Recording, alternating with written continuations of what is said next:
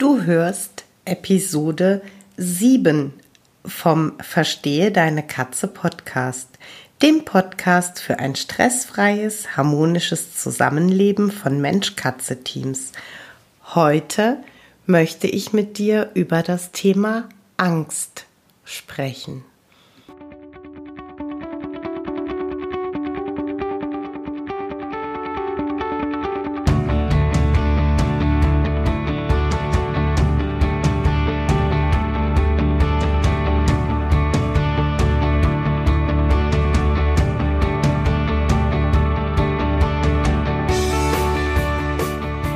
Ich bin Katrin Knispel, Expertin für Angst- und Aggressionsverhalten bei Katzen.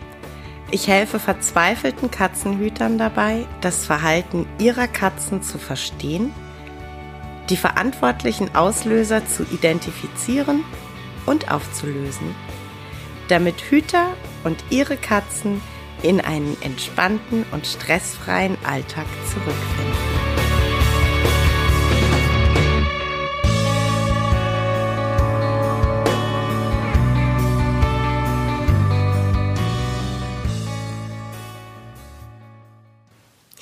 Wenn ich an unschlagbare Mensch-Katze-Teams denke, dann ist tatsächlich das Thema Angst und der Umgang mit Ängsten für mich ganz wesentlich damit verbunden.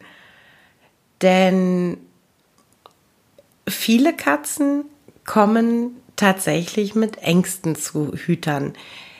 Gerade wenn sie aus dem Tierschutz kommen, mit einer nicht so klaren Vergangenheit und ähm, ja, speziell bei bereits adulten Tieren, die vielleicht aus dem Ausland kommen, die vielleicht auch eine Zeit auf der Straße verbracht haben, kann das eben durchaus sein, dass diese Tiere in ihrem Reisegepäck dann das Thema Angst mitbringen.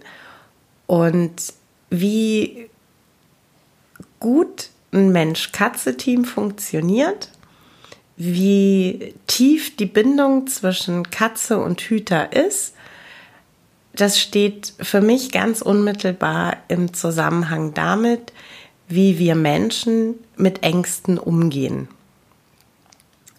So ganz grundsätzlich finde ich, kann man immer ähm, in zwei Gruppen unterteilen. Das sind einmal die Katzen, die bei Adoption schon bekannte Ängste haben, wo also der abgebende Verein, die, das Tierheim, die betreuenden äh, Tierschützer das eben schon wissen, klar kommunizieren können und wo angehende Hüter eben einfach wissen, auf was sie sich einlassen. Viel häufiger finde ich es jedoch, dass das noch gar nicht so klar ist. Und das liegt ja auch, finde ich, in der Natur der Sache. Denn wenn ich in den Tierheimalltag schaue, dann hat der relativ wenig mit dem, ähm, ja, mit dem Leben in, in einer Familie zu tun. Also sprich, die Katze hat natürlich gar nicht dieselben Trigger, wie sie ähm, dann in ihrer Familie hat. Und äh, deshalb kann das eben immer ähm, ein Thema sein, ne? dass du eine Katze adoptierst und dann auf einmal feststellst, die hat Angst vor dem Staubsauger, die hat Angst vor der Türklingel oder vor dem Küchenmixer oder vor vielen anderen Dingen. Und ja, dann ist so die Frage, wie gehe ich als Hüter damit um? Das Erste, und ähm, das ist egal ob Mensch oder Tier, einfach eine Haltung, die ich habe. Ich bin der Meinung, Angst ist was riesengroßes und Angst muss man ernst nehmen und mit Angst muss man rücksichtsvoll umgehen. Und ähm, ja, wie, wie mache ich das mit Angst rücksichtsvoll umgehen? Ich ähm, würde mir jetzt für euch einfach mal das Beispiel Staubsauger ähm, rauspicken, weil ich finde, da kann ich es ganz gut, ganz bildhaft erklären. Letztendlich habe ich zwei Möglichkeiten, mit dem Thema umzugehen. Das eine ist, naja, ich muss halt die Bude saugen und da muss die Katze halt durch. Und äh, wenn die halt gerade auf dem Kratzbaum liegt, während ich das Zimmer saugen will, dann hat sie halt eben Pech gehabt. So weit, so gut. ich kann damit aber auch anders umgehen. Wenn ich weiß, dass meine Katze Angst vorm Staubsauger hat, dann kann ich ja so ein bisschen achtsam und mit Fingerspitzengefühl damit umgehen. Ich kann also den Staubsauger nehmen, mit ihm in das Zimmer gehen, schauen, dass sowohl der Staubsauger als auch ich nicht die Tür blockieren und kann der Katze ganz in Ruhe die Zeit lassen, den Raum zu verlassen. Sie wird den Staubsauger mit Sicherheit immer noch nicht toll finden. Sie hat aber die Möglichkeit, in Ruhe den Raum zu wechseln und wird nicht durch das Geräusch des Saugers, was sie ja in Angst versetzt, ähm, dann quasi ja im, im Schweinsgalopp aus dem Zimmer verjagt. Und da ist es auch völlig egal, ob ich das Tier aufnehme mit dem Wissen, das ist eine Angstkatze, mit dem exakten Wissen, die hat Angst vor der Transportbox, die hat Angst vorm Autofahren, die hat Angst vorm Staubsauger, die hat Angst vor Männern, die hat Angst vor schweren Schuhen ähm, and so on. Oder ob ich das im, ja, im Miteinanderleben dann plötzlich feststelle. Das spielt keine Rolle. Und ich finde, es ist einfach unsere Aufgabe als Hüter, dass wir ja, dass wir respektvoll sind, dass wir würdigen, dass Ängste von Tieren genauso groß und genauso mächtig sind wie die Ängste, die wir Menschen haben. Und dass wir einfach uns darauf einlassen, ja, achtsam zu sein und ähm, ja, wenig Angst auslösend zu agieren.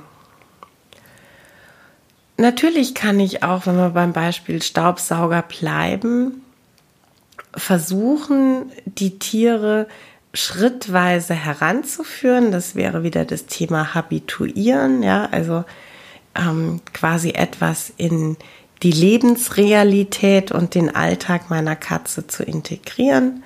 Also wenn ich beim Beispiel Staubsauger bleibe, dass man sagt, ähm, man hat ihn offen in der Wohnung stehen, dass die Katze schon mal weiß, dass dieser Staubsauger ganz grundsätzlich erstmal nicht ein, äh, angsteinflößend ist. Der nächste Schritt ist dann, ähm, dass man eben nicht in dem Zimmer saugt, in dem die Katze sich gerade befindet, sondern eben erstmal die anderen Zimmer. Und äh, dann letzten Endes eben, wenn das Zimmer dran ist, in dem sich die Katze befindet, der Katze immer noch die Möglichkeit einräumt, du, ich möchte jetzt gerade hier saugen, möchtest du vielleicht das Zimmer verlassen oder möchtest du auf deinem Kratzbaum, auf dem Sofa, wie auch immer liegen bleiben. Das kann mit viel Geduld und viel Fingerspitzengefühl und äh, natürlich auch je nachdem, wie groß die Angst bei deiner Katze ist, kann das eben mit entsprechend Geduld tatsächlich zum Erfolg führen. Die Frage ist, wo ist Erfolg? Also ähm, ist jetzt wirklich das Endziel, dass jede Katze auf dem Sofa liegen bleibt, während ich unterm Sofa sauge? Ähm, oder definiere ich es als Erfolg, wenn ich sage, die Katze ist nicht mehr komplett aufgelöst, sobald der Staubsauger auf der Bildfläche erscheint und ähm, sie kann dann ganz in Ruhe ihrer Wege gehen. Und da bin ich tatsächlich der Meinung, dass die zweite Alternative definitiv der Erfolg ist, den wir ähm, realistischerweise erzielen können und der allen weiterhilft. Es ist schön, es gibt jede Menge Katzen, die keine Angst vor dem Staubsauger haben, die auch wirklich auf dem Sofa liegen bleiben, während du unten drunter saugst. Ähm, aber das werden in aller Regel nicht die Katzen sein, die erstmal komplett panisch sind vor einem Staubsauger. Und da ist es wirklich doch völlig ausreichend, um das Wohlbefinden der Katze herzustellen, wenn man sagt, der Staubsauger grundsätzlich löst keine Angst aus und du musst nicht im selben Zimmer bleiben. Du hast die Möglichkeit, ganz in Ruhe das Zimmer zu verlassen. Und dann gibt es natürlich auch Ängste. Da ist es dann schon eher sinnvoll, wenn wir dran arbeiten. Ähm, ganz klar das Thema Transportbox. Ich bin natürlich in der Hüterberatung und in Anfragen immer wieder und sehr häufig ähm, damit konfrontiert, dass jemand sagt, äh, ja, eben Katze hat Angst vor der Transportbox, Katze lässt sich nicht einfangen, wenn die Transportbox auf der Bildfläche erscheint, ist die Katze weg. Ähm, also eine gewisse Häufigkeit war mir bewusst. Tatsächlich war ich vor kurzem sehr erschrocken, als ich über die Zahl gestolpert bin, dass man davon ausgeht, dass rund 80 Prozent der Hüter beschreiben würden, dass ihre Katzen Angst vor der Transportbox haben. Und das Thema ist tatsächlich ein Thema, bei dem ich sage, da ist es ganz, ganz wichtig, dass ihr genauso achtsam und in wirklichen Minischritten aber dass ihr daran arbeitet, die Angst vor der Transportbox zu ähm, ja abzubauen, weil es einfach unglaublich wichtig ist, dass eure Katzen keine Angst vor der Transportbox haben. Denn wann brauchen wir die? Also das Erste, was, was glaube ich uns allen und jedem wirklich einfällt, ist, wenn mit dem Tier was ist und ich zum Tierarzt muss. Und ähm, ja, es ist dann schon einfach, also gerade wenn es dann wirklich akut ist, ja, wenn das Tier krank ist oder noch schlimmer, wenn sich ähm, akut in der Wohnung verletzt hat, ist es halt total wichtig, dass ihr das Tier gut und schnell und vor allem ohne Aufregung in die Transportbox äh, manövriert bekommt und dass das Tier die Fahrt in der Transportbox auch ähm, wirklich ja ruhig und so entspannt wie möglich ähm, erleben kann. Also ich meine, wenn das Tier krank ist oder verletzt ist, ist das ja schon ein Aufreger. Und wenn dann noch die, die Panik vor der Transportbox dazu kommt, ist das echt keine schöne Kombination, wirklich nicht. Ähm, das andere ist, um Gottes Willen, ne, nicht Teufel an die Wand malen, aber ähm, ein Wohnungsbrand und ihr müsst schnell raus aus der Wohnung.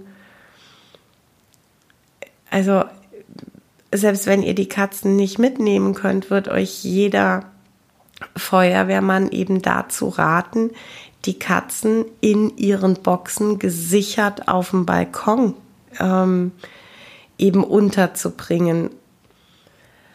Und äh, ja, dazu ist das A und O, dass die Katzen wirklich gut verlässlich in die Box gehen. Also das Thema Transportbox ist wirklich, also das ist eine Angst. Da finde ich, ist es unsere Aufgabe als Hüter, dass wir da wirklich dran arbeiten. Aber da gibt es auch viele Tricks und Kniffe, wie man sich da Stück für Stück ranarbeiten kann. Genau. Ähm, und dann gibt es eben auch noch Ängste, die plötzlich auftreten, ähm, einfach mit einem Schreck kombiniert. Und da muss man halt eben auch schauen. Also kann man dran arbeiten, dass man das überwinden kann, Schritt für Schritt. Oder gehen wir ähnlich vor wie beim Staubsauger, dass man sagt, ähm, man schaut eben, dass die, dieser Angstauslöser, der ist zwar da und der gehört zu unserer Lebensrealität, aber bevor das dann eben, jetzt als Beispiel Küchenmaschine, bevor ich die Küchenmaschine, den Mixer dann anmache und es laut wird, hat die Katze die Möglichkeit, den Raum zu verlassen. Es ist immer schön, gerade wenn man Kitten im Haus hat, wenn man die recht frisch bekommt, so mit 12, 14 Wochen, 16 Wochen, ähm, bin ich großer Freund davon, dass man sie alles kennenlernen lässt. Ich ähm, glaube aber nicht, dass man das auf Zwang forcieren muss. Also ähm, ich muss mein Kitten nicht neben der eingeschalteten Küchenmaschine auf dem Arm halten. Das, den Mehrwert fürs Tier sehe ich nicht. Absolut nicht.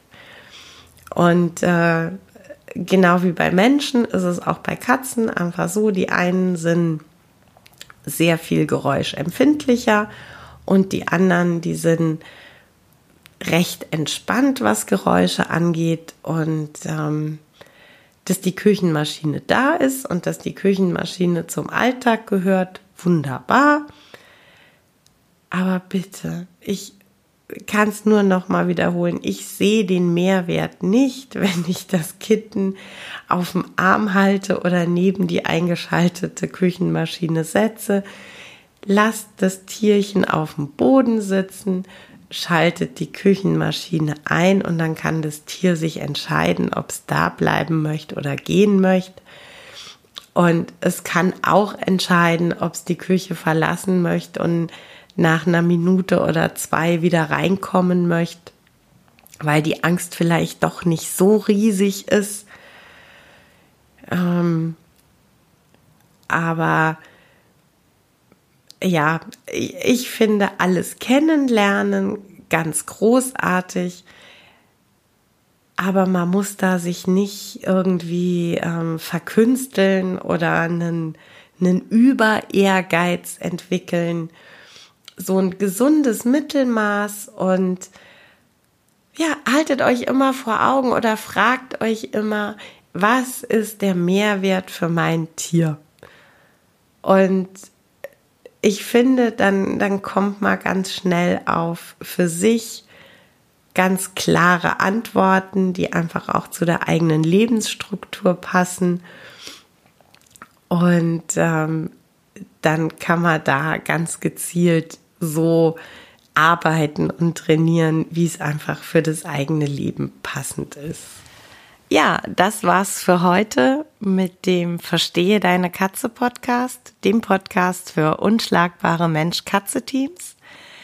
Ich freue mich, wenn du den Podcast mit anderen Cat People teilst, wenn du äh, mir eine Bewertung dalässt oder einen Screenshot machst und bei Social Media teilst, mich und andere Cat People text. Ich danke dir für deine Unterstützung und wie immer am Ende von Verstehe deine Katze, knuddel deine Katzen.